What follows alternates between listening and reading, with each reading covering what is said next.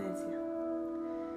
A adolescência é a fase mais difícil da vida antes de chegar na fase adulta, porque é na fase que compreendemos as complexidades da vida e aprendemos a tomar decisões difíceis.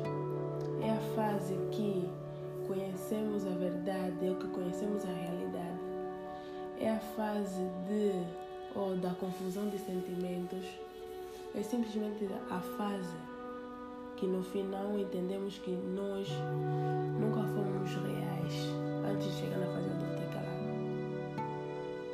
É a fase complicada porque você entende e compreende que quando você chegar na fase adulta, já não tens o direito de cometer os mesmos erros.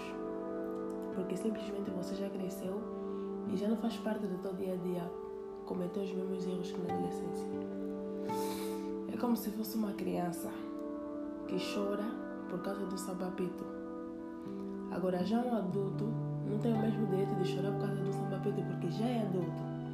Porque sabe que vai ser ridículo chorar por causa do sambapito, mas, porém, ele pode comprar um sambapito.